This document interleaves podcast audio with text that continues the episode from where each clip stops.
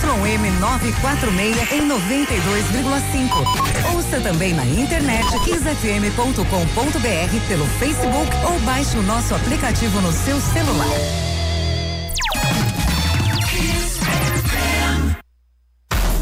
A partir de agora na Kiss FM, Rock Reclame. Rock Reclame. A sua dose semanal de propaganda na veia. Estamos no ar, estamos começando mais um Rock Reclame aqui na Kiss FM, 21 horas 7 minutos, trazendo para você o programa que fala sobre comunicação, marketing, criatividade, com muito bom humor e informação que você entende. Eu sou Karen Novas, te acompanho até 10 e meia da noite por aqui, juntos com meus queridos pares de bancada e sempre dois convidados especialíssimos.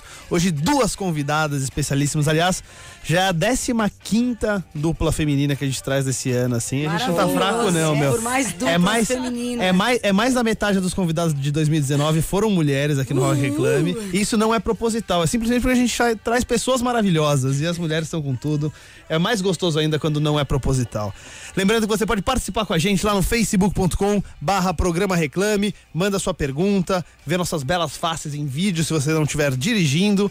Participa com a gente, na medida do possível a gente traz a sua mensagem aqui com a gente. Ai, ai, semana começando, que semana. Aliás, parabéns a todos os corintianos, Edu Pares, parabéns, você, é, você é campeão. Aos flamenguistas no Rio, aos São Paulinos, meus pêsames. Né, Emerson Souza, muito boa noite. Vou, vou quebrar o protocolo aqui só pra mandar um chupa Emerson Souza antes. Não, mas tudo bem, o time tá sendo montado, aí não tem, Não, tudo bem, tudo tem bem. problema não. Como estamos hoje? Como estamos hoje no programa, Emerson? Putz, meu, hoje tem bastante coisa legal pra gente falar, hein? Tem o Donald Trump gerando buzz pra HBO. Pois é, cara. Tem mudanças aí na Lei Rouanet. Polêmica, Lei Os Rouanet. boatos. Tem o BBB batendo recorde. Quem diria, né? Mais uma vez, polêmico e tal, mas tá vendendo. Exatamente. E tem um cara do mercado publicitário na Secom aí. Exatamente, exatamente. Tava meio sumido, não sabíamos onde estava. Pois, mas ele tá aí Descobriremos. valente, valente lá na é, frente. E a Secom é? Pegando o governo. Secretaria de Comunicação da Presidência da República. Você devia esperar até a hora da- da- do timeline pra você descobrir o que é a Secom. Mas tudo bem. Ai, ai. Natália Rodrigues, nossa musa marota, muito boa, noite. Boa noite, que felicidade essas convidadas musas aqui Né? hoje com a gente. Não estamos fraco não, bicho. Não, hoje a gente tá forte. Hoje a gente tá potente. Se preparem vocês que estão ouvindo aí, porque hoje a gente tá bem forte. É isso Se aí. você isso tá aí. dirigindo, pode, pode dar uma olhadinha aí no Pode dar uma olhada no Facebook, encosta rapidinho. Dá uma encostada. Entra no Facebook da Kiss, no facebook.com.br programa reclame, que vale a pena, sim. É ou não é, Edu Pares? Muito boa noite. Eu acredito que não precisa nem encostar, porque conforme vamos falar aqui, a tecnologia embarcada nos automóveis já nos permite espelhar a tela para o nosso multimídia ali e assistir sem precisar encostar. Então vamos acompanhar o que está acontecendo e saber mais no programa de hoje. Boa noite a todos. Obrigado, muito bem, muito bem. Tirando que vo- A senhora que arrasa, você, ele, ele, tá ner- ele tá nervoso hoje. O, o, o pelo do bigode encravou, ele tá arara hoje. Você sabe que isso é crime, independente de poder pela tecnologia. Você não pode assistir nada em movimento. Tudo bem. Su- a Sua OAB é número mesmo? Esqueci. né? Rock Reclame. Kiss FM. Rock Reclame de volta aqui na Kiss FM, 21 horas 14 minutos. Vamos finalmente apresentar nossas convidadas, nossa dupla dinâmica hoje de convidadas, para bater um papo com a gente. Natália Rodrigues, a primeira delas, por favor. Ela tem mais de três décadas no jornalismo, sendo 21 anos dedica- dedicados à Rede Globo. Ela se tornou uma das principais apresentadoras de telejornal do Brasil. Até ela trocar a TV pela internet e pelos seus canais sociais. Quem? Senhoras e senhores, com Quem? vocês. Ela, Musa Amor! Musa Amor! Carla Vilhena! Carla Vilhena, senhoras e senhores. Natália, você pode fazer essa apresentação de novo? Musa Amor! Pode. Amor! Bom dia, Natália. Musa amor, amor. Natália, vou te ligar. É uma inspiração te olhar, você não tá entendendo. Sensacional. Carla Vilhena com a gente. É um prazer enorme ter você aqui com a gente para bater um delícia, papo. Pois é, e agora também na rádio. Nossa, Né? tá falando como essa experiência tá sendo legal, né? Pô, prazer como é é todo dinâmico, nosso. como- como é bacana fazer rádio. Eu tô adorando. Esse novo momento da comunicação que você já tá bem é, embrenhada nessa história com os seus canais sociais. Você vai falar um pouquinho pra gente em que pé está a sua nova fase de comunicação daqui a pouco. Ao lado da Carla Vilhena, Emerson Souza, quem está pra bater esse papo com a gente? Por Então, favor. essa outra musa Ai, meu Deus do céu. Por favor. atuou por agências como a Fisher América, África, a Isobar e atualmente responde como Head de Consumer Engagement da IBM para América Latina. Essa força da natureza aqui, como falou o Felipe Soalheiro, é a Renata Bockel. Renata Boca, E aí? aguentou. E aí, força da natureza? Muita musa junto. Não, o terremoto causado derrubou até o celular. tsunami, tsunami É, de beleza. ó, Boa noite, obrigada pelo convite. Não, o prazer é todo nosso. Prazer, Prazer é todo nosso. incrível estar com vocês aqui hoje. Temos duas experts em comunicação, em, em esferas diferentes, mas muito com cada vez mais complementares. A gente vai descobrir essa história toda. Começando com a Carla Vilhena. Carla, depois de mais de 30 anos no, no tradicional do jornalismo, né? Na TV, nos telejornais, você é um dos maiores ícones da- da- do telejornalismo brasileiro, como figura, participou de quase todos.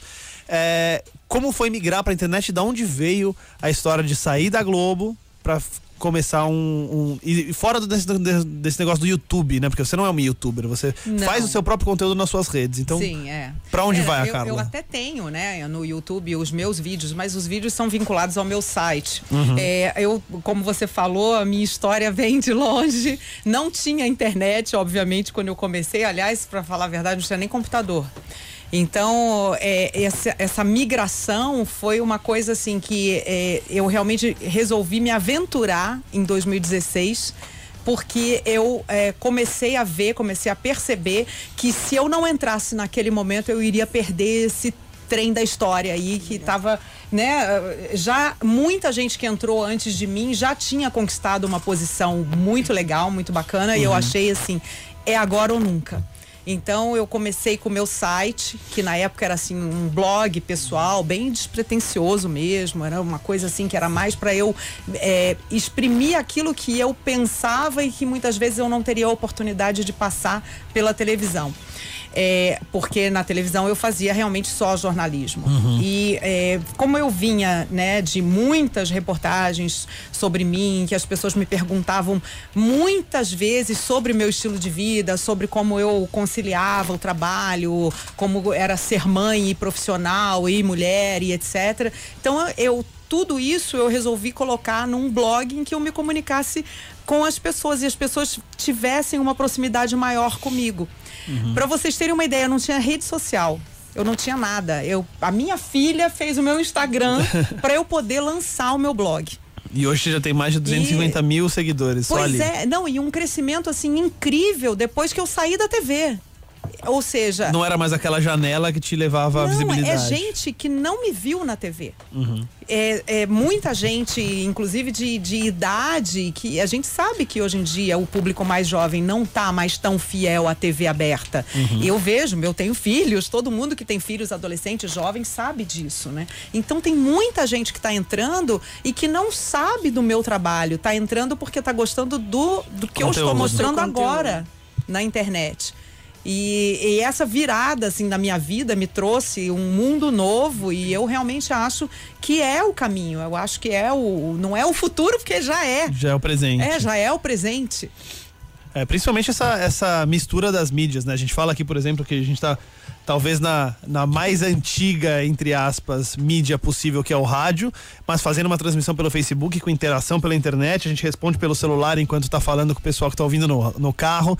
Então, esse, essa junção de todos os canais é o, é o presente, né? Essa coisa Exatamente. multicanal. Sendo que quando você está na TV, muitas vezes você fica receoso, porque como a TV é um veículo muito tradicional, você pensa assim, nossa, eu não posso ficar no Twitter, eu não posso ficar no Instagram enquanto eu tô na TV. Então, e na verdade são várias formas de comunicação que a gente tem que explorar, a gente tem que estar em tudo ao mesmo tempo.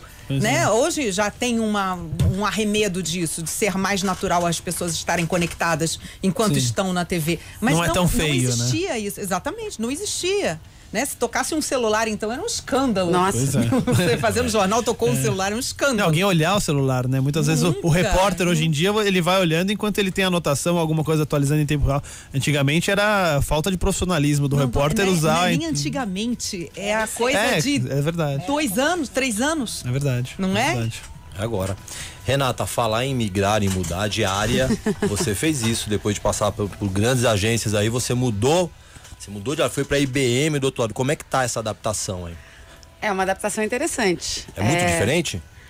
É muito diferente. É, acho que o princípio do que eu estou fazendo é muito parecido. Então, é, eu estou continuando conectando pessoas com marcas, mas eu acho que agora eu faço uma conexão maior e mais profunda, porque é através da tecnologia. É, foi uma decisão difícil, foi uma decisão é, que, principalmente por deixar você, Air Ray, mas é, eu acho que era um passo inevitável na minha carreira ir para uma, uma empresa que tivesse esse poder. É, a tecnologia hoje ela possibilita muitas coisas. Então, o que, o que eu acho que a IBM traz é a possibilidade de co-criar. A gente tem hoje uma. A gente consegue. é, ter o poder criativo para unir marcas com pessoas, mas acho que a tecnologia e a força da IBM consegue ajudar a gente a criar de uma maneira maior e dar mais ferramenta ainda para uma agência que depois eu vou explicar um pouco melhor, mas a gente também faz parcerias com agências para que a gente consiga dar mais ferramentas ainda para a gente ser mais criativo na nossa profissão de conectar marcas com, Com pessoas. pessoas. Você vê, a cara tava falando agora que as coisas estão mudando rapidamente. A gente tá falando aqui, né? Celular mudou a vida de todo mundo e tal. E você vem acompanhando isso no decorrer dos tempos. Você trabalha com, com esse trabalho de inovação, esse trabalho digital. Você consegue, você ganhou um plus dentro da IBM para isso? É mais ou menos o que você fazia nesse sentido? Olha, eu sou, um, eu sou um agente de mudança dentro da IBM, porque a IBM também está se conectando com esse mundo é, é, de uma maneira muito mais intensa, porque hoje em dia é impossível você pensar numa marca que não usa tecnologia para se conectar com o consumidor. Então, uma marca como uma, uma empresa como a IBM, ela precisa também de pessoas como nós que estavam muito conectadas com o consumidor final, muito conectadas com qualquer tipo de consumidor, que a gente brinca, né? A gente faz solução, brinca não, a gente fala sério, mas a gente faz solução para qualquer tipo de consumidor. Eu posso mudar todo o seu processo de, é, de como eu, eu trago a transformação digital, tanto através dos seus funcionários quanto através dos seus consumidores. Então, é, a gente faz esses dois lados. É até uma parte muito interessante do meu trabalho novo, porque eu faço também a transformação digital para dentro da empresa. Então a gente ajuda também as empresas a fazerem a sua revolução para poder depois se conectar com o consumidor. Por exemplo, a Bia do Bradesco, ela ficou dois anos sendo treinada ou sendo usada pelos gerentes e pelo, pelo, pelo pessoal do banco antes de ir para o consumidor. Para quem tá em casa e não sabe quem é a Bia do Bradesco, é o serviço de inteligência, artificial. do próprio Bradesco. Que hoje em dia você. é o acrônimo Bia Inteligência Artificial. Pois A é. Bradesco é Inteligência Artificial. É, e a gente quer, vai falar um pouquinho, porque afinal é um dos papéis do Rock Reclame é, mostrar que a comunicação, a tecnologia, o marketing estão no dia a dia das pessoas. A Renata vai ajudar a gente a entender um pouquinho o que, que é a tal de inteligência artificial no dia a dia. Se você de repente tem contato com a inteligência artificial hoje e não sabe que ela tá ali, e na verdade o mundo ideal é exatamente isso, quando ela facilita a sua vida, porque ela tá em algum lugar e você nem percebeu. Quando você fica interagindo porque ela é a tecnologia, alguma coisa tá, tá muito errada. Aliás, falando nessa parte de linguagens, Carla, eu queria perguntar pra você. É, muita gente do jornalismo da Globo acabou migrando para o entretenimento. Isso abre portas, inclusive, para conexão de publicidade e tal. Mas também pera- por essa história de cada vez mais a comunicação junta informação e entretenimento. É, você, como foi essa transição para você que agora é por sua conta, né? Não tem mais a Globo por trás.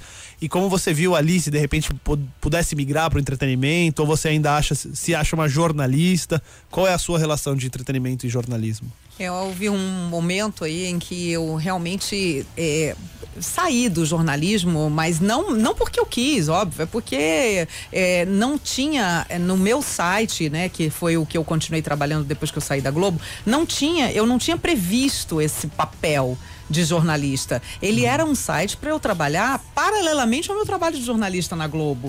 E eh, quando eu fui montar o site, eh, eu fui perguntada pela direção da casa se haveria jornalismo, se haveria economia, política e tal, porque esses são assuntos mais delicados e que teriam que ser submetidos à aprovação da casa. E eu disse não, em momento nenhum eu quero falar sobre economia e política, até porque eu nunca falei disso na minha carreira. O meu, é, o meu, óbvio que a gente tem que ser informado sobre tudo, mas o- o- a minha visão de jornalismo econômico e político, principalmente, é de uma pessoa que está permanentemente conectada com fontes, que tem informações exclusivas. E esse nunca foi o meu trabalho. Como eu sempre fui apresentadora de vários tipos de jornais, tanto o jornal em rede nacional quanto o jornal local, eu tinha que estar sabendo sobre o, o todo, né? E não especificamente trabalhar com um ponto só, um assunto só. Eh, tanto eu iria falar de polícia, como eu iria falar de economia, de política, como eu iria falar também de jornalismo local, eh, internacional e tudo, futebol, exatamente. Até comentários de futebol. Então, t- eu tinha que estar informada sobre tudo, mas eu não iria ficar focada num só assunto. É, é, eu não seria nunca uma, uma comentarista, né? Apresentador de ele tem que saber de tudo, mas não ser um comentarista específico. Então, realmente, no meu, desde o começo, no meu site não tinha esse assunto e eu realmente não era especializada nesse assunto. E depois, eh, durante bastante tempo, também fui repórter do Fantástico, e repórter do Fantástico é, é aquele que tem que também estudar todos os assuntos. Sim. porque E é praticamente o limite tem uma novidade. É. Da- do jornalismo com o entretenimento, né? É, Se isso. mescla muito, né? Quando eu entrei no Fantástico, eu estranhei um pouco, porque como eu nunca tinha feito entretenimento, é, eu logo de cara eu tive que me informar sobre todos os artistas. Inclusive artistas eh, sobre os quais eu não sabia nada. Eu não tinha essa. eh, Eu não estava inserida nesse mundo.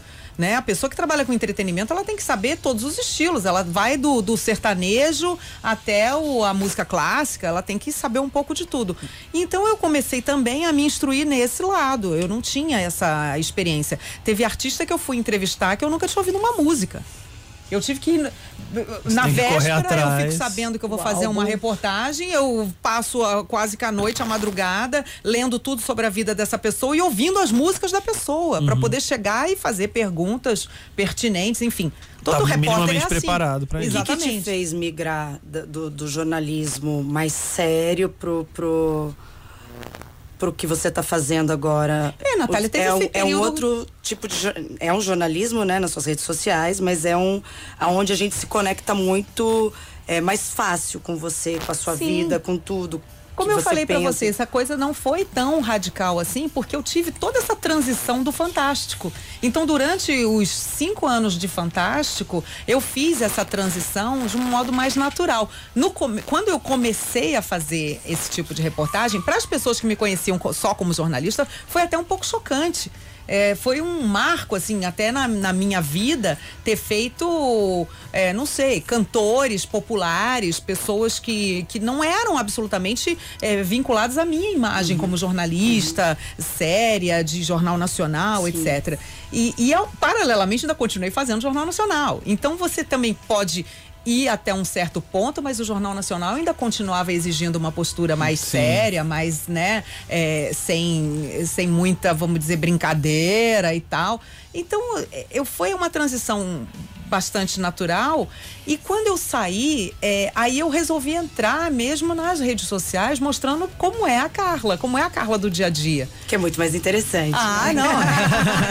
É, é engraçado, porque muitas vezes eu encontrava pessoas, por exemplo, na rua, né? Quando eu estava fazendo reportagem, a pessoa me conhecia pessoalmente, e as pessoas na rua me diziam assim: Nossa, você parece um. Até mais jovem quando você fala com a gente. Eu digo, sim, você anda lá no jornal, dá um monte de notícia ruim, séria. Tá, é, é bem diferente de você estar ali. É, E você se sente mais confraternizando, jovem, mais sorrindo, leve né? trabalhando. Sorrindo. Às vezes até sorrindo, porque o jornal não tem muita oportunidade, Sim, né? quase nenhuma flexibilidade, são né? E você sente isso em você, essa leveza Sinto que as pessoas. Muito, muito, muito. Como eh, no começo também eu tinha um pouco mais de medo de me expor. Sabe, com medo de aquela pessoa que gostava de mim como jornalista me rejeitar também, porque, nossa, ela faz piada, ela ri. Ela, ela é engraçada. Ela não deve ser séria, né? Então, nossa, minha credibilidade. E não. E foi super bacana, porque as pessoas continuam me tratando como um, quase um, um, um parente, uma pessoa que elas receberam durante, tempo dentro, durante bastante tempo dentro de casa, mas que hoje também mostram um pouco mais sobre seu dia a dia, seu estilo de vida. Então é, é engraçado isso. Eu sinto muito carinho. Eu já tinha esse carinho, claro, quando eu estava na TV. Eu já sentia isso. Mas as redes sociais, elas propiciam isso de uma forma muito mais intensa. É que a gente é acaba se mais identificando rápido como público, o se identifica mais com você sendo uma pessoa mais é, Mais aberta real. Sim. do que o, o sério, né? Sim, exatamente.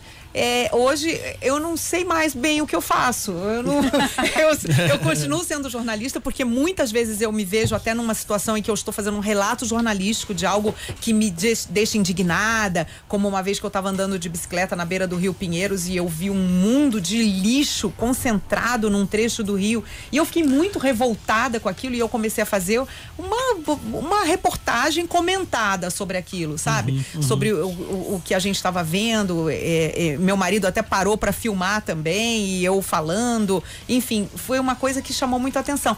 É, As pessoas até brincaram dizendo assim, é uma vez jornalista, sempre jornalista, não adianta. Tá fazendo blog bonitinho e tudo, mas Quando aparece uma notícia- notícia grita na sua você cara, faz você... um pam, pam, pam, pam, pam, pam, pam, pam, Vamos ao plantão! Sensacional, sensacional. Hoje a gente tá com Carla Vilhena, jornalista, uma das maiores ícones do telejornalismo brasileiro, e Renata Bockel, head de experiências com o consumidor da IBM, que vai falar um pouquinho daqui a pouco pra gente sobre a inteligência artificial. Rock Reclame.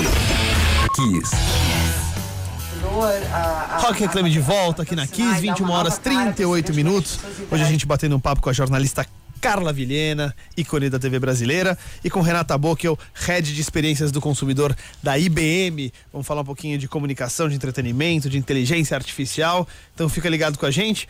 Manda sua pergunta lá no facebook.com barra programa reclame, que a gente bota você para participar com a gente como integrante da nossa bancada, do nosso conteúdo. É, Antes de começar a timeline com as coisas mais interessantes que aconteceram no mercado aqui do nosso querido Emerson Souza, eu queria agradecer. A gente tem canecas novas pra você que tá no Facebook, cara. Olha que legal. Canecas personalizadas da galera do Rock Reclame, com nossos nomes, nossas. Eu vou dormir com a Ó, minha. você viu? Eu vou dormir com a minha. De tão. E, e o pessoal é tão talentoso que até o do Paris ficou bonito na caneca, cara. É um negócio incrível. Eu não Eles me tá deixaram magrinha. A galera da. Agradecer a galera da PS Stock, o Rodrigo Pesce, a Lilian Lauleta, tá aqui com a gente. Então, se você ficou curioso e tá dirigindo agora, tá no rádio alguma coisa, depois entra nos nossos Instagrams. O meu é carannovas. Tá lá no Stories, tem o link deles também, se você gostou, precisou de uma caneca, entra lá na arroba Stock, a galera faz canecas personalizadas e deu de presente pra gente aqui do Rock Reclame, prazer enorme, super obrigado pra galera do PS Stock. Chegou a hora das notícias do mercado, chegou a hora da timeline com Emerson Souza.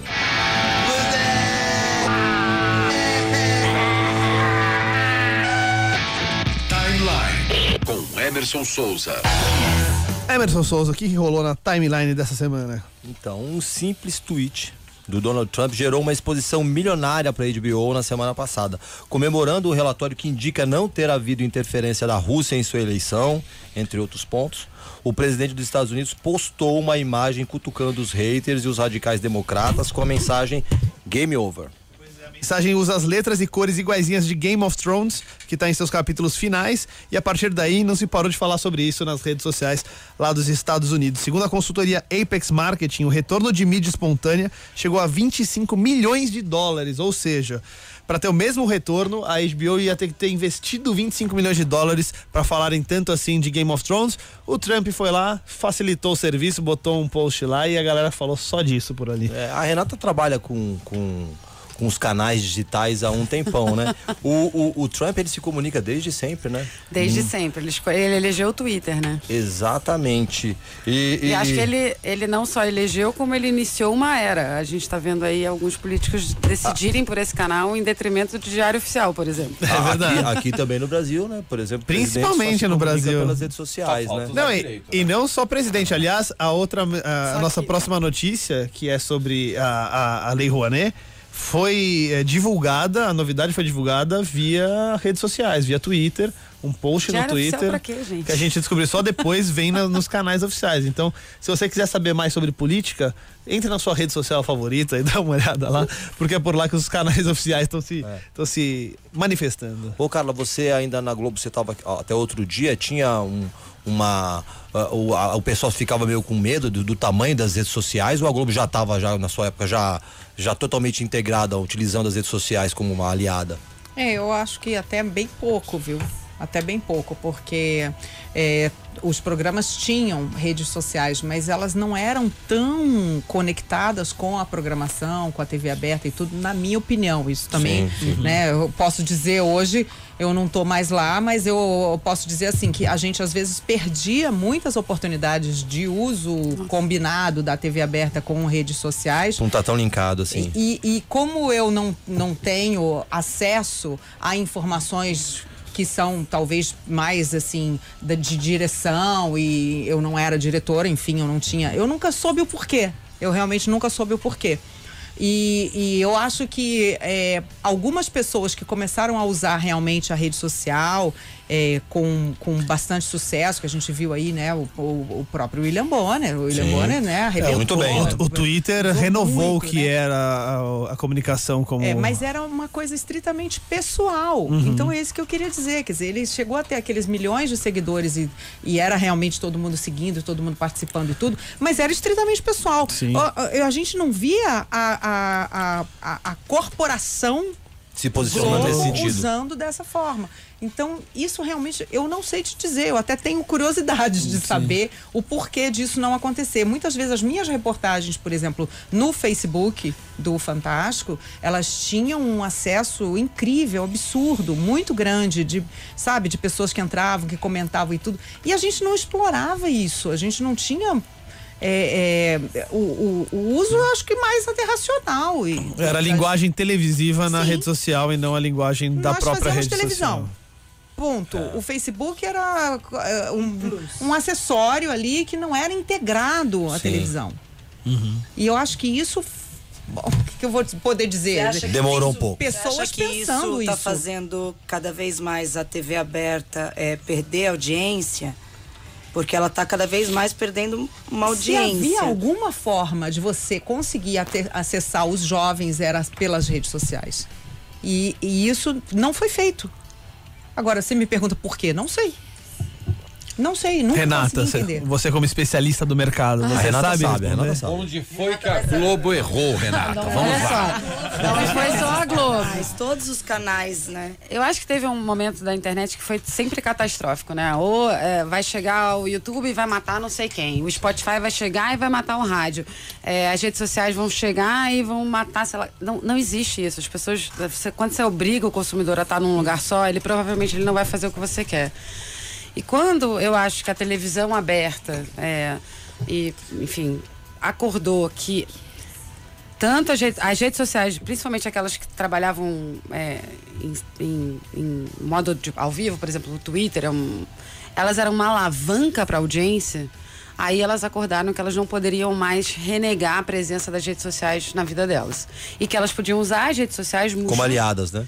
justamente como aliadas e é, Complementar. entender- complementar e entender qual era a posição porque a, a televisão sempre teve um papel muito confortável botava no ar problema é seu se você gostava ou não né com as redes sociais ficou muito claro do que estava sendo bom e o que estava sendo ruim A resposta é instantânea, a né? resposta é instantânea e ficou muito mais difícil fazer televisão quando você começa a Tem não streaming também, né? tem streaming, Tem. você vê na hora que você quer. Eu acho que quando o consumidor começou a demandar do tipo, eu não vou ver o Jornal Nacional às 8 da noite, eu vou ver a hora que eu quiser, quando eu chegar em casa e quando eu decidir ver. É, e aí ela também já viu tudo comentado nas redes sociais, enfim, a televisão teve que adaptar a sua programação para que ela continuasse atraente e não perdesse esse cara que chegou às 10 da noite e ela quisesse continuar vendo um jornal é, com notícias e comentado com comentaristas é, que, dá, que desse uma visão que não estava nas, enfim, nos sites e nos verticais da vida. Quando, eu acho que quando as grandes redes começaram a entender que elas iam usar a, a rede social como aliadas e para trazer mais audiência, eu acho que hoje, é, por exemplo, programas que têm uma fórmula que está um pouco mais desgastada como Big Brother, eles não teriam sobrevivido sem as redes sociais. Você pega o Masterchef, por exemplo, da Bandeirantes, que é um sucesso. É um case do Twitter. O Twitter vende É, Eu internacionalmente. costumo dizer é que eu um assisto, sucesso eu, eu, eu, eu costumo dizer que eu assisto Masterchef no Twitter, por exemplo. É, porque é Porque onde ele é- se faz ex- E exatamente. ficou muito mais legal você assistir jogo de futebol, é, qualquer live event, Oscar, Game of Thrones, né? Enfim, a gente estava falando aqui do Trump, mas Game of Thrones, se você não tá na rede social, você Sim. Não tem a menor graça, você tem que comentar. Você dá uma congelada durante aquela uma hora de episódio e depois você corre pros grupos pra falar, cara, o que aconteceu? O que, que vai acontecer? Quem Não, vai é morrer? simultâneo, Se você não tava, você perde o meme na hora, Na hora, que né? aconteceu. É verdade. Até porque a internet é a jato, né? Muito, Um não, não, a, a qualidade do brasileiro pra criar memes, especialmente, é incrível, assim. Outro dia eu vi uma cê- plaquinha no estádio de futebol. Jogue como a gente faz meme. com, com- a Copa, Copa América tá chegando aí, se a gente conseguir é título na certa. Emerson Souza, aquela história da Lei Rouanet, o que, que aconteceu? É isso cara? aí. É, a lei de incentivo à cultura, a polêmica lei Rouanet, passará a ter novas regras anunciadas ontem pelo ministro da Cidadania, Osmar Terra. Segundo a divulgação, o teto que antes era de 60 milhões de reais para cada projeto passa a ser de 1 milhão de reais. Além disso, cada empresa que antes também podia propor projetos até o teto de 60 milhões por ano, agora tem um limite de 10 milhões em 12 meses. É uma mudança bem grande, né? Bem grande, cara, bem grande. Alguns projetos maiores que dependiam de incentivo fiscal vão deixar de existir. A gente vai entender a dinâmica. Musical, principalmente. Até porque a ideia do governo é que esse dinheiro fique, não fique concentrado na mão de poucas pessoas, distribuindo para mais projetos e assim apoiando um número maior e mais plural de atividades artísticas e culturais. A exceção vale para a restauração de patrimônio tombado, a construção de cinemas e teatros em cidades pequenas e entidades como museus e orquestras. Então, para esses projetos, dá para passar do, de um milhão, ainda bem, porque não dá para fazer nenhuma reforma nem na casa do Edu Pares com um milhão, imagina do, do imóvel tombado, né? Imagina musical, né? Que Pois é, emprega 300, 200, 400 300 pessoas, pessoas. com uma superprodução. É, enfim, é, é impossível você fazer com um milhão. Aliás, uma coisa que aconteceu, assim, a, a Lei Rouanet é, é super discutível, a maioria das pessoas não fazem ideia de como é. Não é só escrever um projeto, pegar o dinheiro, botar no bolso e acabou. Você tem que ter o- a- a- os impostos por trás, as empresas têm que comprar essa história e pagar por isso. não é o governo que dá o É, dinheiro. exatamente. Sai das empresas artista. pelo pelo impo- e você tem que prestar todas as contas. Mas uma coisa que é interessante que eu acho que realmente saturou é que até por esse desconhecimento a Lei Rouanet, qualquer um que ouvia o nome Lei Rouanet já achava de forma pejorativa. Então, não será mais usado esse nome, não existe mais Lei Rouanet, será só Lei de Incentivo à Cultura. Fica mais claro também, quem sabe daqui pra frente o pessoal vai entender melhor e as vai pessoas passam a, a querer. a querer um pouco mais do incentivo à cultura, Saber né, melhor sobre. É verdade. Pra gente finalizar, Emerson, as rapidinhas no mercado.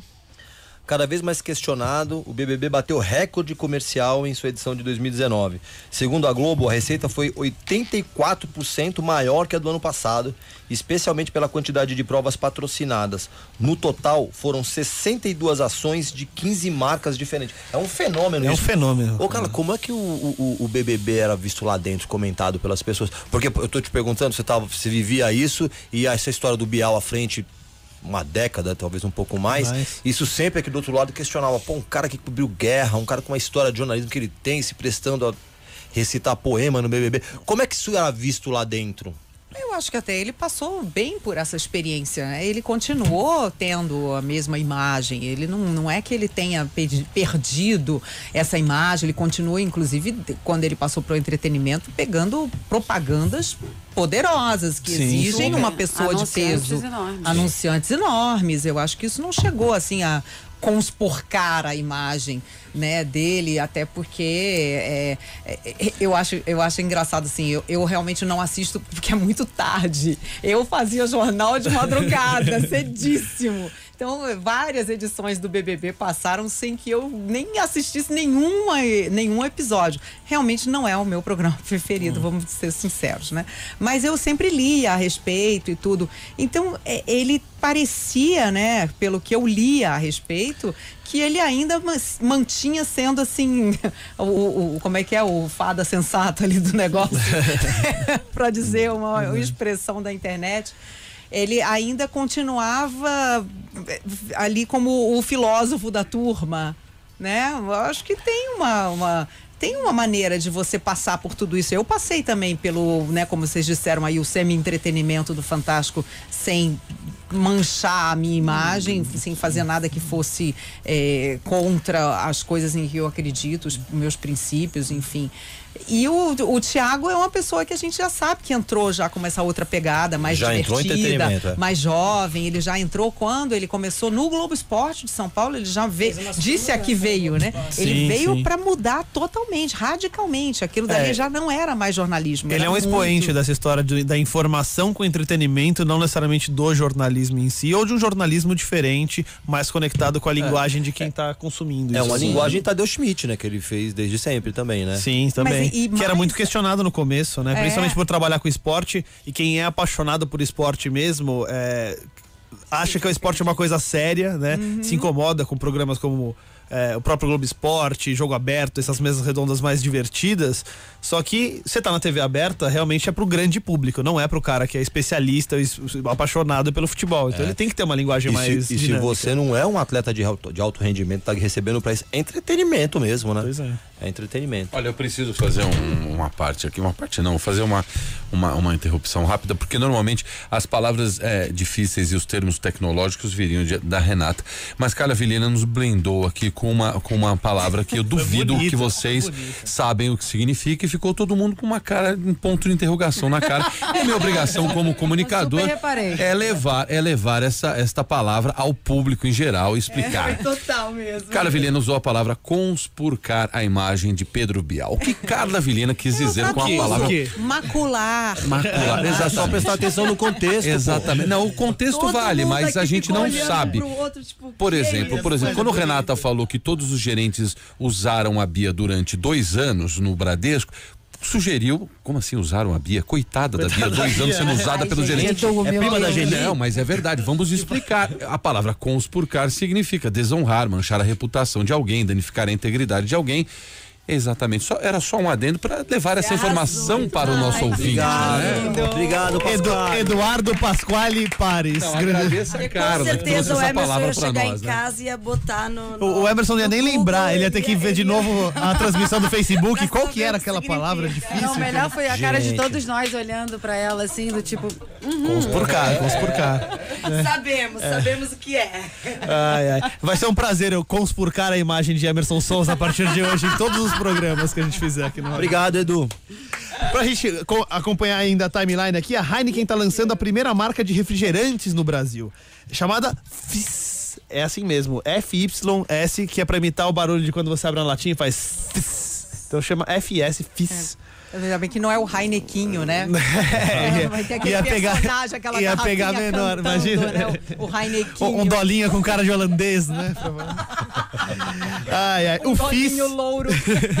O Fizz vai ser comercializado em embalagem de 350 ml e de 2 litros, tendo como principal diferencial 29% menos de açúcar do que a média do mercado. Os sabores disponíveis vão ser cola, guaraná, limão e laranja. Não cola tenaz, tá? É sabor tipo Coca-Cola, Pepsi, etc. Então vamos ver se vai pegar a cervejaria Heineken, na verdade o grupo Heineken, que tem várias outras bebidas além de cerveja, lançando seu refrigerante aqui no Brasil, Emerson Já Souza. pensou se o nome Heinequinho pega agora? Você né? viu? O brasileiro gosta de meme. A gente vai levar pra querida Vanessa Brandão, diretora do, do grupo de marcas da Heineken, já esteve aqui com a gente, nossa querida amiga. Quem sabe, quem Crianças, sabe né? pega, né? O, o- o Conar, o Conar vai ajudar. Colecionáveis, Heinequins colecionáveis. Aí, Vanessa, fica aqui. É, o Conar vai adorar, né? Uma propaganda de cerveja para pro público infantil, vai, vai fazer sucesso. O que mais, Emerson? Então, e a SECOM, que é a Secretaria de Comunicação da Presidência da República, anunciou Glenn Valente como seu novo secretário de Publicidade e Promoção. Vindo do mercado financeiro, Glenn tem grande experiência no mercado publicitário, tendo respondido como vice-presidente de marketing do Banco HSBC, diretor comercial do SBT e executivo da produtora Digital 21. Então, Pois é, pois figurinha é. tarimbada. É, dentro do nosso mercado. É bom, porque acabaram passando pessoas que não tinham nenhuma conexão com o mercado dentro da SECOM, que cuida da comunicação, especialmente da parte de, de campanhas do, do governo. Então, alguém que tá dentro do mercado é bem bacana. Um abraço pro Guilherme Valente, boa sorte para ele por lá. Pra gente finalizar, entre as movimentações das contas nas agências, a UMAP BBDO celebra a conquista da Cielo, enquanto a Rinocom passa a cuidar da comunicação da Ducati no Brasil. Muito bem, muito bem. Voltamos com Carla Vilhena e com Renata Bocchio aqui pra gente falar um pouquinho sobre comunicação, sobre criatividade. Carla, eu queria saber. eh, perrengue. Teve um grande perrengue no jornalismo da Globo? Teve alguma cobertura que falhou TP, aconteceu alguma coisa em cima da hora? Você lembra de alguma história assim que você teve que se desenrolar, se virar nos 30, como diria o nosso querido Fausto Silva, pra fazer jornalismo com propriedade? Ah, praticamente todos os dias acontece isso, praticamente, porque é, o jornal, por exemplo, que a gente fez como quase um laboratório de jornal mais informal, que foi o SPTV, que depois, inclusive, foi replicado em todo o Brasil.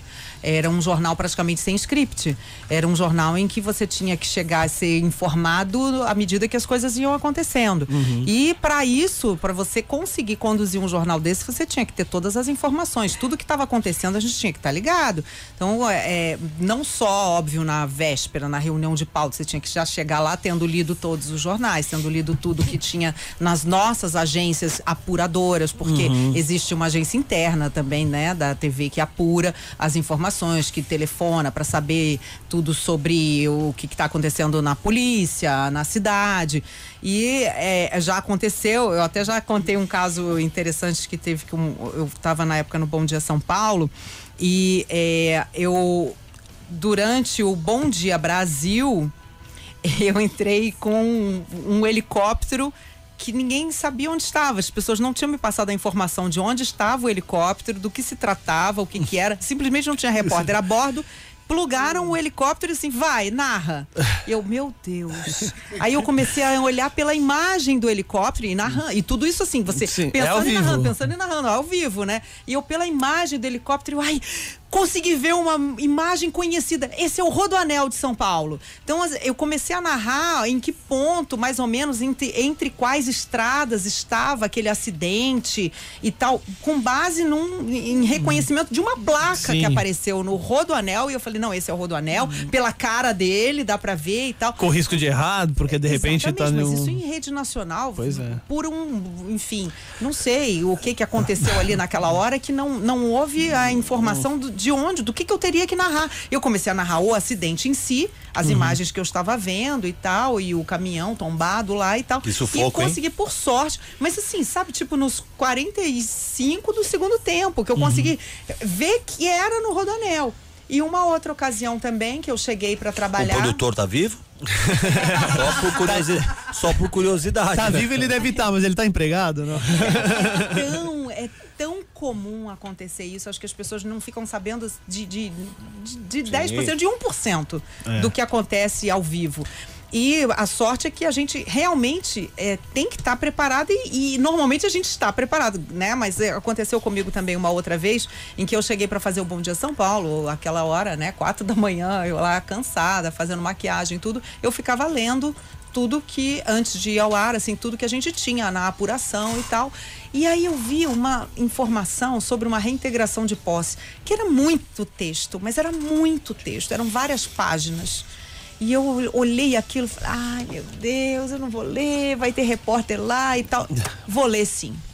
Peguei li, acho que, nossa, umas 10 páginas sobre aquilo. E aí, na hora H, o repórter perdeu a comunicação e, Carla, vai com você, você narra. Se você não assim, tivesse gente, lido aquele Qual foi a mão divina que me fez ler essas 10 páginas para eu saber sobre o que que estava, né, o que que estava acontecendo ali, sobre o que que eu ia falar. Então, várias vezes acontecia isso e felizmente eu sempre fui muito é, é, dedicada a estudar os assuntos e tal. Então, o, o que eu às vezes não tinha de informação de momento, porque as coisas estão sendo apuradas também, muitas vezes a informação está chegando. O que eu não tinha talvez de informação de momento, eu puxava também, de, sabe, de matérias passadas, de reportagens passadas, Uhum. de informações passadas, para a gente poder também dar o- os bastidores, poder dar um, um- uma orientação, enfim, eu- tudo que tinha ali, é, desses anos todos de jornalismo, praticamente todas as notícias, eu tenho alguma referência do meu passado, que eu já noticiei aquilo, que eu já falei daquilo, ou que eu já fiz como repórter. Nada como experiência, né? Exato, isso é uma coisa que assim, não adianta, isso ninguém te tira. Sabe? Quando você chega para é falar. só fazendo, né? Quando eu, eu- eu- eu até antes da gente entrar no ar aqui, eu estava contando para vocês que eu fui participar de um programa na Rádio Globo em que é, eu ia falar de outra coisa, ia falar sobre responsabilidade. Então, assim, ó, eu como mãe vou falar da responsabilidade que eu passo para meus filhos e tal. Quando eu cheguei lá, aconteceu, o- aconteceram os disparos na escola de Suzano, na Grande São Paulo. No caminho, e o programa entrou no ar, a gente ainda não sabia muito bem o que, que tinha acontecido. Vocês lembram que no começo parecia que tinha Sim. sido um assalto, eh, tinha uma situação estranha de um outro, uma loja ao lado, em que Sim, um sim. sujeito tinha sido É, assassinado. não estava claro o que, que tinha acontecido. É, porque claro eram várias coisas ainda. acontecendo ao mesmo tempo. Exatamente. E as informações chegando e acabou que eu, como era a única jornalista naquele dia convidada do programa, o programa ao vivo, eu acabei Mudou a falando muito, mudou a pauta totalmente, enfim, acabei falando muito com base nos outros casos que eu já conhecia, que eu já tinha noticiado, inclusive aquele da escola de Realengo no Rio de Janeiro, em que eu, eu tinha estado na escola. Então, eu comecei a puxar da minha experiência, um pouco falando sobre os outros casos, do menino de Goiânia, aquele dos pais que eram policiais militares. Eu comecei a puxar todos os- esses casos, né? E, e- enquanto a gente estava recebendo as informações. E aí teve um momento em que começaram a dizer que não havia relação entre o rapaz que fez os disparos, os rapazes que fizeram os disparos e a escola. Eu falei, gente, não é possível. Não é possível. Tem que ter. Vai ter. Sabe por quê? Porque isso, porque aquilo, porque eles estavam usando uma arma medieval, que eles usaram uma besta, uma arma medieval Uhum. Sim, enorme, uma coisa que chama atenção, que dispara flechas. Ninguém faz isso para assaltar. Isso É, não, não- não são assaltantes. Então, O- você vai começando a Os casos anteriores Exato. fazem uma relação que te dá uma bagagem nesse sentido pra você saber o que com aconteceu. o agravante, o agravante para meu, né, na- ali para minha vantagem, de que eu comecei fazendo casos de polícia. Uhum. Eu comecei no jornalismo policial. Devido ao horário em que eu trabalhava. Quando eu comecei na televisão no Rio de Janeiro, quando eu era repórter, eu trabalhava das sete da noite às duas da madrugada. E o que acontecia no Rio de Janeiro das sete da noite às duas da madrugada? Quando eu tava com muita sorte, eu ia fazer uma exposição de arte, um vernissage, com muita sorte, porque era, nossa, só pauleiro, só brabeiro. Mas você vê como, assim como a, a comunicação, isso também evoluiu, infelizmente. Agora é 24 horas por dia, não só no Rio de É, Janeiro. não tem mais Não tem horário, mais né? horário. A gente tá com E Carla nem Vilhena. Nem lugar, nem lugar, nem cidade, não tem Nem mais cidade, preferência. Tá globalizado o negócio. Carla Vilhena, jornalista, batendo um papo com a gente, junto com Renata Bockel, head de experiências com o consumidor da IBM. Elas vão falar mais pra gente, especialmente eh, finalmente no próximo bloco. Não vai escapar, a Renata vai falar se a gente tem inteligência artificial na, na vida real. Vamos descobrir aonde você entra em contato todo dia com inteligência artificial e não sabe. E a, e a Carla Vilhena ainda vai contar quando, quando ela ficou amiga do Rolo Iglesias, quando ela ganhou um presente do Príncipe Albert de Mônaco. Tem muita coisa ainda pra saber.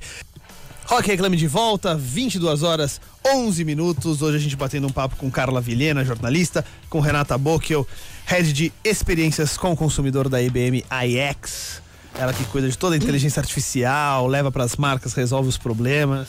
É, a Você mulher. realmente mudou o nome do meu cargo, né? Você viu, cara? Eu vou, eu vou mandar. Me, me Eu dá, vou- o- eu vou me dá o WhatsApp do seu chefe Não, que eu vou. fazer meu cartão. Ele tá ouvindo, cara. É, porque assim, head de Consumer Engagement da IBM Latam iX. Cara, eu fiquei hoje em casa, assim. Head de Consumer Engagement da IBM. é- Ricardo é- Caran é- tem é uma sugestão pra gente. Acho que a gente deveria catar. Ó, vem em mim, vem em mim, Ricardo. Muito bem, muito bem. Vamos falar daqui. A gente tava batendo um papo aqui pra, pra galera do Facebook, falando um pouquinho de inteligência artificial, já dando uma, uma introduzida no assunto. Vamos falar muito mais disso assim que chegamos, descobrirmos o que a Natália descobriu nessa semana. Vamos lá. É ou não é, Edu Pares? Exatamente. Nath descobre. Nath Descobre, com Natália Rodrigues. Nath Rodrigues, o que você descobriu essa semana? Descobri Circo de Soleil. Ô, louco, é um espetáculo que está no ginásio do Ibirapuera, muito famoso, criado e dirigido por uma brasileira que é a Débora Coker, que é uma grande coreógrafa. Monstro. É o espetáculo mais brasileiro do circo até hoje. Então tem vai os ritmos, os sons, é de samba, carimbó, é, conta a história de insetos que vão se transmutando, que vão mudando. Lindo de morrer, Circo do Soleil sempre é lindo, né? Mas esse especialmente por ser 100% brasileiro, Brasileiro. tá, tá de valer a pena. Ele tá em cartaz ah, até dia 12 de maio, no ginásio do Ibirapuera, na rua Manuel da Nóbrega. Às terças-feiras, às nove da noite, quarta às sexta. Tem duas sessões, às 5 e às 9 da noite.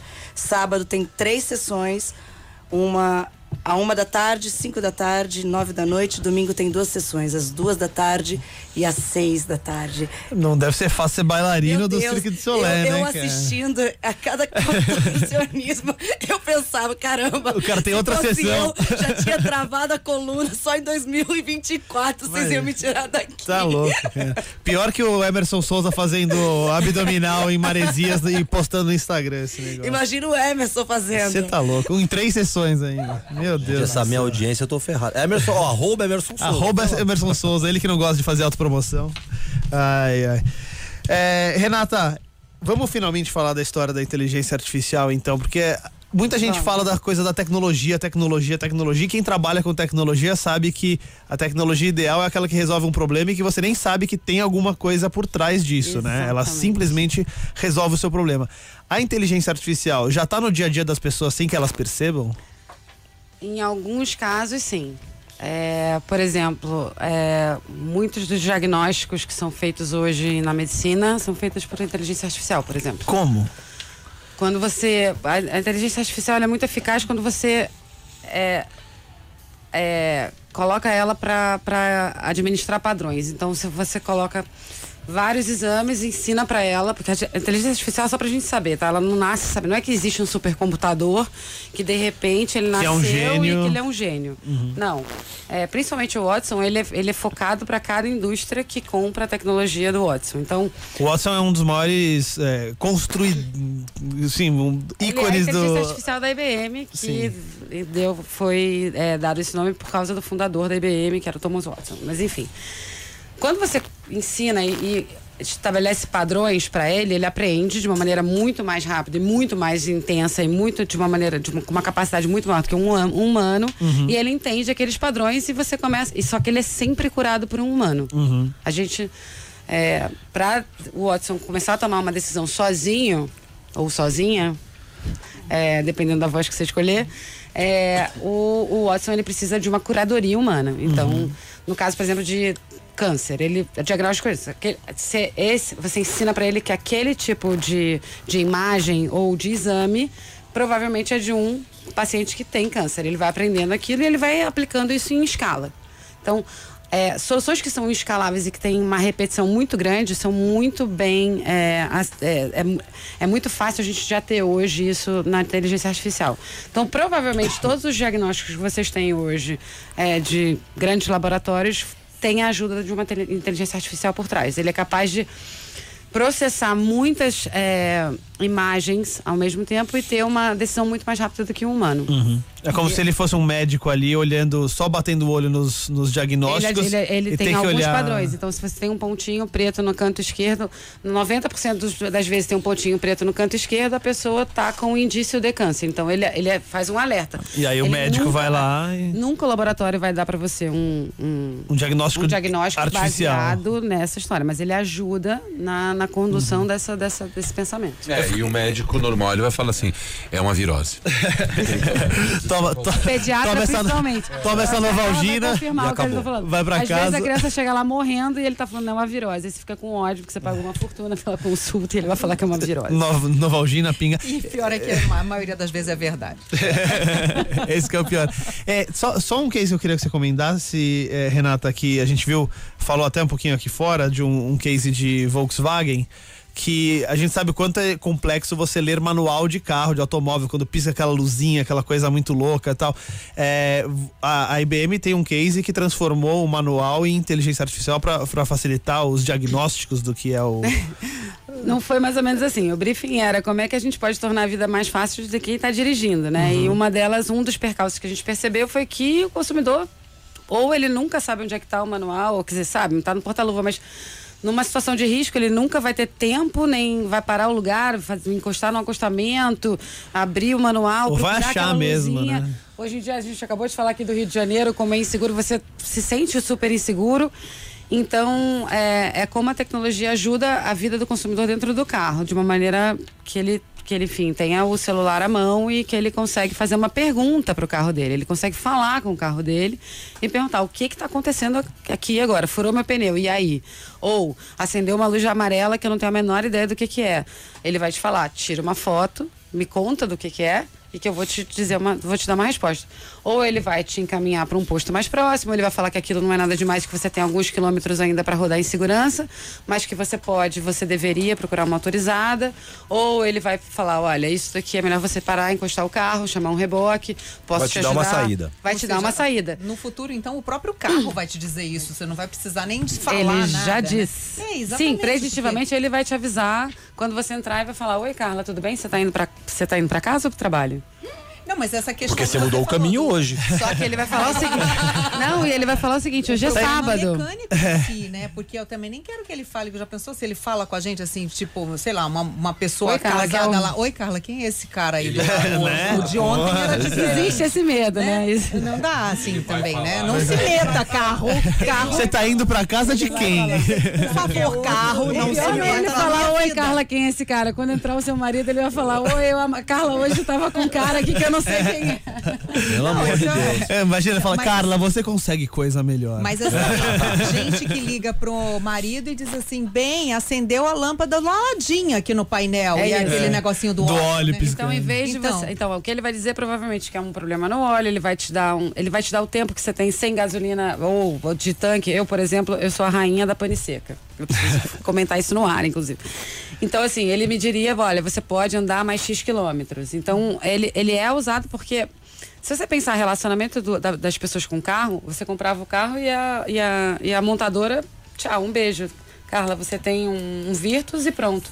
Eu não sei mais quem você é, onde você anda, se você trocou por um carro da Volkswagen, se deu problema o seu relacionamento com a Volkswagen. Com o manual cognitivo, que é a ponta de um iceberg para um novo relacionamento das pessoas com o carro, a gente vai conseguir montar um ecossistema onde a gente vai inaugurar uma nova experiência do consumidor com os seus veículos. Porque antigamente a montadora vendia o veículo e dane-se o que aconteceu com você. Se você gostou, gostou. Se você gostou, você vai trocar por um novo. Se você também não gostou, não sei mais quem você é. Você é só um Renavan rodando por aí. Eu acho que o que o manual consegue projetar pra gente pro futuro é como é eu vou entender como é que as pessoas dirigem. Hoje eu já tenho um data lake, inclusive a Que que é um pergunta data mais lake? É, Data lake. vou- eu só queria não perder a piada porque a pergunta que as pessoas mais fazem pro manual da Volkswagen é se o Palmeiras tem mundial. Sensacional. E a Ele gente teve responde. que treinar, a Ele gente teve que responde. treinar, O que, que ele responde? É, ele responde que acho que ainda não, não sei, porque eu nunca tenho nada de futebol, mas acho que ele responde alguma coisa do tipo ainda não, mas. Quem você sabe, né? Quem sabe, você se esforce. não desista. Você. Palmeiras, você, time do Palmeiras, se esforce Não, que quem mentira, sabe mas um dia você teve- chega lá. A gente teve que, que falar sobre isso. É muito bom. E brasileiro é incrível, né? Você pega o o negócio, diagnóstico do sempre- ele câncer, aí você- o achar- cara ele- pergunta assim: ah, você pode me indicar uma mina legal que combine comigo? A gente, a gente desvirtua tudo Ele desse vai negócio. achar um jeito de fazer um meme mesmo pra uma coisa que é só pra ele. Ele tá rindo sozinho, Sozinho, no carro. sozinho. Uma piada Com o interna. pneu- não, com o pneu Fazer um furado. meme pra piada Você interna. No concorda que é um momento futebol, de ele vai- pane? Ele vai bater boca com o robô, né? É, Vai bater se for um palmeirense, com a fica louco. inteligência artificial. Deixa eu pegar só um gancho aqui. A gente tá falando Fala. de tecnologia, inovação e falando como isso já impacta a nossa vida hoje, como isso muda a nossa vida hoje, vai mudar daqui pra frente. Mas eu queria falar um pouquinho da época analógica, por exemplo, de quando você tinha 16 anos, que a sua mãe mandou uma carta pra Globo Carta. e Escrita mandou mesmo, e é, né? mudou a sua história. Do que iria Sim. acontecer na frente. Como foi essa história? Ah, isso, é, eu quando tinha meus 16 anos, né, eu tava com uma visão totalmente diferente. Eu tava, eu sempre gostei muito de motores, até quando você tava falando de carro, eu adoro carro.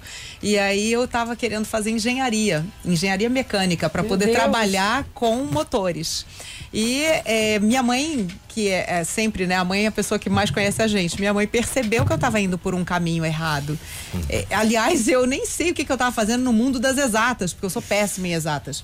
Aí ela eh, resolveu me atrair. Isso sim, foi uma forma bem inteligente que eu uso hoje com os meus filhos, sabe? Não bater de frente. Ninguém vai dizer para você não vai fazer isso, mas você tem que mostrar para que a própria pessoa chegue àquela conclusão de que ela tem uma outra paixão não a exatas. Eu, no caso, eu gostava tanto de ler, de escrever e tal. Minha mãe falou: ah, eu vou ver se eu consigo que ela entre como estagiária, não remunerada, aprender, qualquer coisa, aprendiz, na, na Globo. Porque ela viu que, olha que louco, né? Que a diretora de jornalismo era uma mulher. Então ela achou que a mulher seria compreensiva.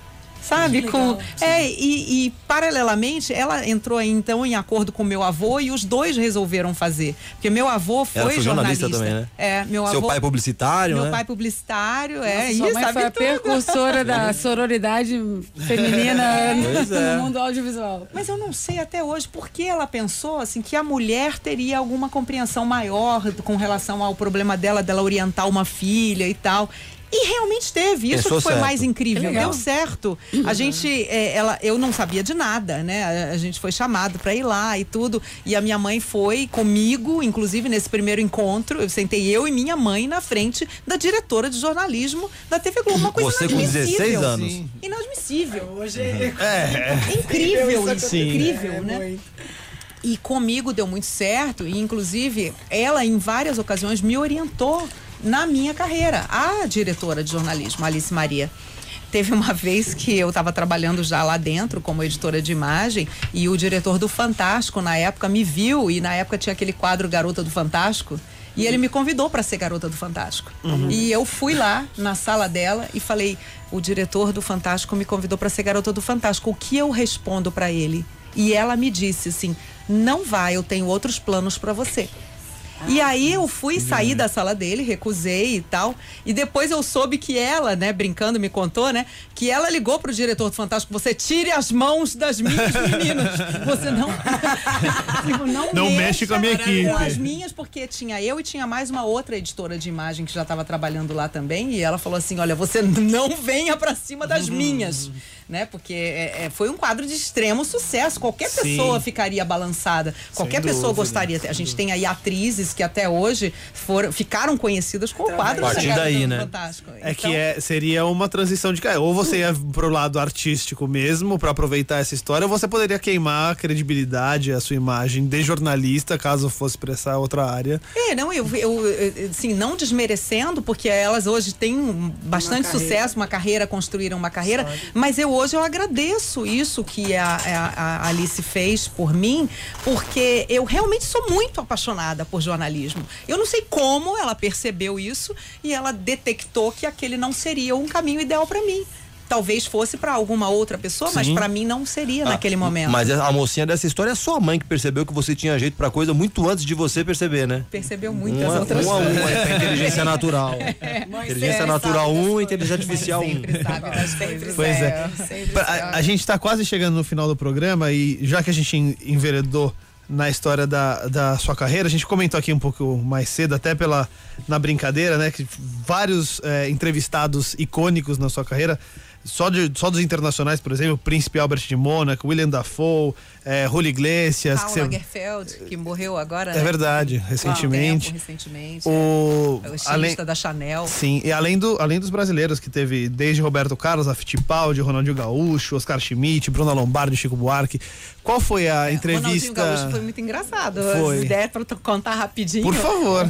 O Ronaldinho Gaúcho estava no Atlético Mineiro na época e a gente estava inaugurando na Globo aquele limite de horário em que as, as equipes de reportagem não podiam fazer hora extra. E eu fui lá para Minas e eu precisava fazer uma matéria pro Fantástico com o Ronaldinho Gaúcho.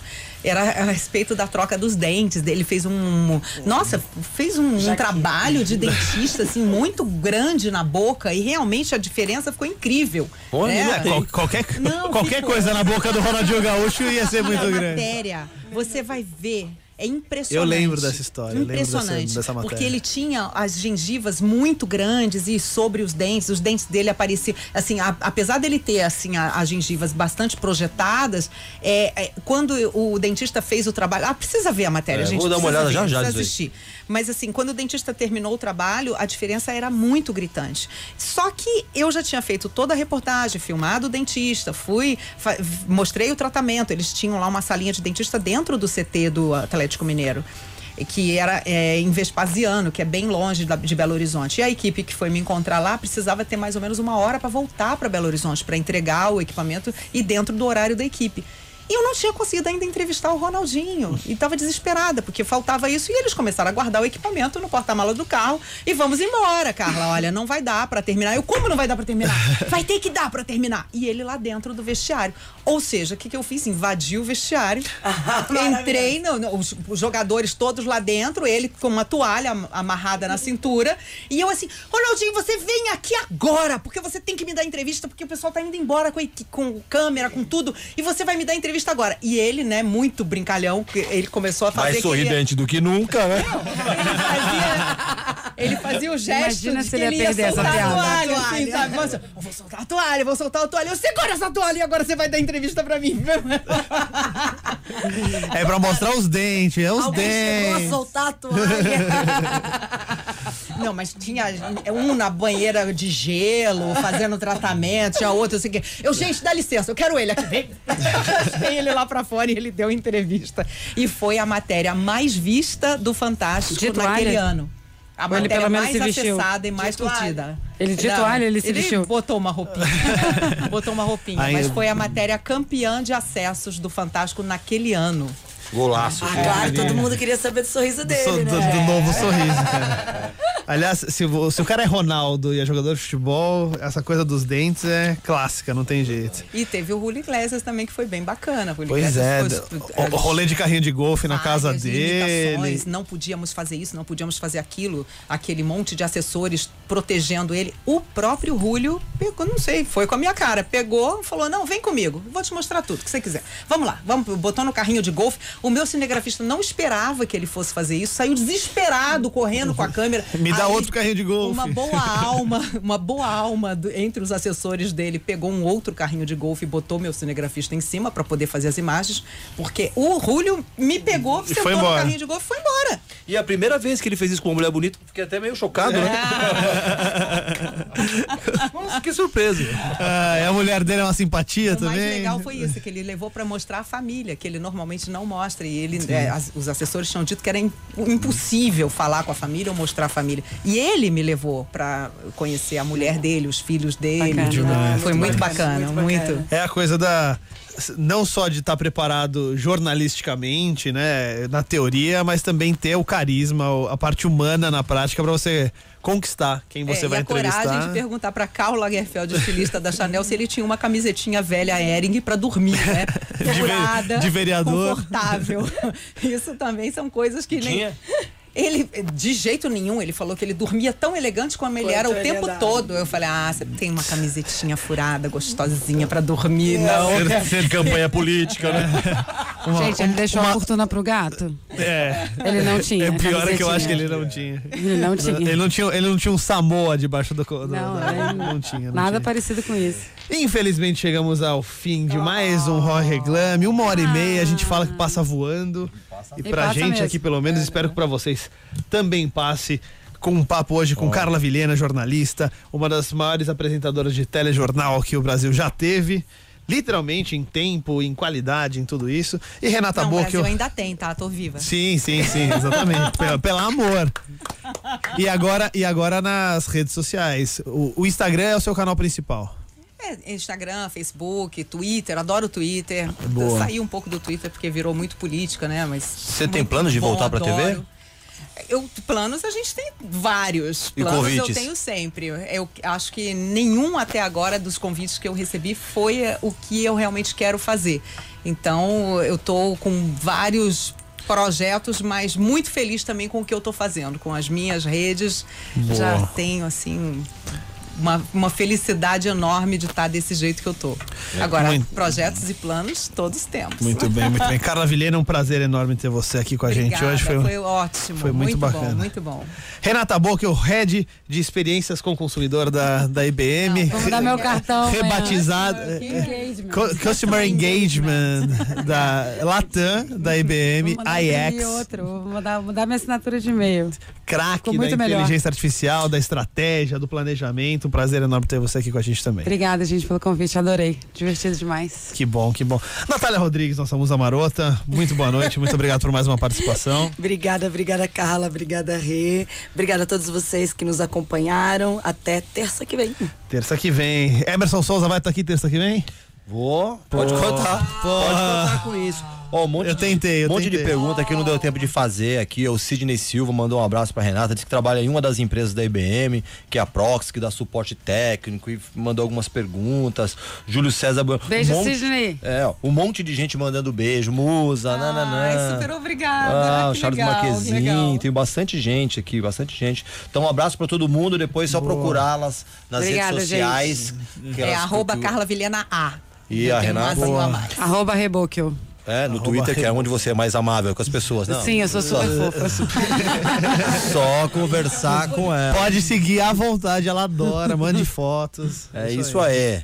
Edu Pares, muito boa noite. Ah, obrigado, valeu, obrigado, Carlos, obrigado, Renata, valeu mesmo. Vocês trabalham ali na IBM na, na 22 de maio, ali, na Não, na Tutóia, você tá perguntando, né? É, Naquele é. prédio icônico. É, Às vezes lá e às vezes no JK, que é onde é o escritório de, da, da América Latina, fica na frente do JK. Tá, vocês gente- podem, vou dar uma sugestão pra vocês. Eu Por moro, ali, favor. eu moro ali ao lado, eu passo na frente todos os dias. E o que que você precisa? Eu preciso que os funcionários da IBM saibam atravessar na faixa de Eu não. Então você tá falando Por comigo. Favor. Eu é muito exatamente o que você tá falando atravessem naquele Na faixa de pedestres, por favor. Tem duas. Amanhã- Tem duas. É, é andar 20. pa- Pelo amor, eu já quase atropelei uns, uns quatro. E eu tenho medo de ficar lá, porque você fica perto do pessoal da IBM, os caras descobrem tua senha, descobrem tudo. Só de chegar perto. Sua placa já era. Eu tenho medo de tomar café ali. Pelo amor de Deus. Ricardo, duas, du- duas dicas: novo cargo pra Renata e um comunicado interno sobre a travessia de, ru- de rua. De pedestre na faixa. Tá, brincadeira, desculpa. Não, mas é verdade, mas porque, porque eu- agora eu me vi. É, você vai no cafezinho ali, não sei. porque dá uma preguiça de dar a volta. É, exa- eu vou atropelar você de Vespa. Olha, eu tenho que dar um recado, porque durante essa semana a Kizia Tajima tá com uma promoção 92.5, tem que dar esse recado aqui. É uma grande promoção que o pessoal da Autoral Brasil trouxe aqui pra Kizia FM. É um instrumento por programa e vocês sortearam, o aqui neste programa foi sorteado. O Rock Reclame deu um instrumento musical para um ouvinte. Sensacional. Mal vocês sabem Pô, se eu isso. soubesse, tinha pego pra mim. Exatamente, mas não, está É sorteado isso a não justamente, exatamente, justamente por isso não ia pra turminha da Publiça. Então foi sorteado pra geral aqui, entendeu? É, foi um violão, é só postar uma foto, a promoção é a seguinte, só postar uma foto no perfil do Facebook, segurando um cartaz, uma folha de papel e mão escrito bairro onde você mora e a seguinte frase, 92.5 é a nova eterna frequência do rock. Tem, tem que lembrar de colocar a hashtag KissFM925. E o ganhador do Rock Reclame dessa terça-feira foi o ouvinte Alex C. de Souza. Parabéns, Alex. é um violão. A nossa produção vai entrar em contato com você para você retirar esse violão da Tajima. É a Tajima abrindo as comemorações dos 18 anos da Kiss FM. Muito é, bem. a da Rádio Mais Rock and Roll do Brasil. Sensacional, sensacional. Parabéns pro Alex. Muito bom a Tajima mandando o Bali oferecendo instrumento. A gente promete que o Emerson Souza não vai entregar pra você. Você vai ter o prazer de não encontrá-lo e, não- e não dividir a mes o mesmo recinto com É ele. muito assédio, né? É muito, desculpa. Não, não me processe, Emerson amor, Souza, por viu? favor. É. No final a gente sabe que a gente, a gente não vive mais sem você. Ah, é. Já que tá no momento de agradecimentos e, e- e divulgações, eu queria agradecer de novo o pessoal da Peça Stock que mandou pra gente, fez nossas canecas personalizadas, tem Edu Pares com o bigode, eu, Natália Rodrigues, Emerson Souza. Eu e a Carla, a gente ganhou também. E a Carla Vilhena e Renata Boca vão ganhar uma do Rock Reclame. Vão, po- podem postar com as nossas hashtags, com as nossas arrobas. Obrigado então pro Rodrigo Pesce, pra Lilian Lauleta, a galera da Pesce Stock. Então, se você quiser uma caneca personalizada também, procura os caras lá. Preços bacanas e uma puta qualidade legal nas canecas. Muito obrigado pelo presente, foi um prazer. Ó, vem com um refil de uísque durante um ano, hein? Que isso? Já queria dar esse toque. É. Não, vai ser na conta do Emerson Souza. Entra lá, arroba Emerson Souza e pede que ele vai pagar pra você. Certo. Vai ser Blue Label, pode aproveitar. Queria agradecer muito a Lab 3 TV, que faz as transmissões do nosso facebook.com barra programa reclame. Então, se você perdeu, quer ver de novo, quer ver os outros que você não viu, entra lá no facebook.com barra programa reclame. Um abraço pro Martim Bertoloni, pro grande Pedro Viana, pra Clara Nonato que ajuda a gente Pra Tati nas do Pedrinho. câmeras, Tati do Pedrinho, pro cara que tá com o laptop do Pedrinho, muito pro Gatuno. Então, muito obrigado à Lab 3 TV, que faz as nossas transmissões. Nosso diretor-geral Roger Garcia, nosso produtor Allen Lins, toda a equipe que faz o programa Reclame acontecer, lá no Multishow, aqui na Kiss FM. Um, um beijo pra Dani Bassiste, que tá aqui também com a gente, acompanhando no estúdio. Nossa Os- parceira. Os aniversariantes da semana, esse momento tão feliz. Um beijo pra Manu Berlanga, pro Alessandro Visconde, pro Léo Macias, Bruna Tedi, Tayara Simões e Rafael Dante. Parabéns pra vocês pelo aniversário recente.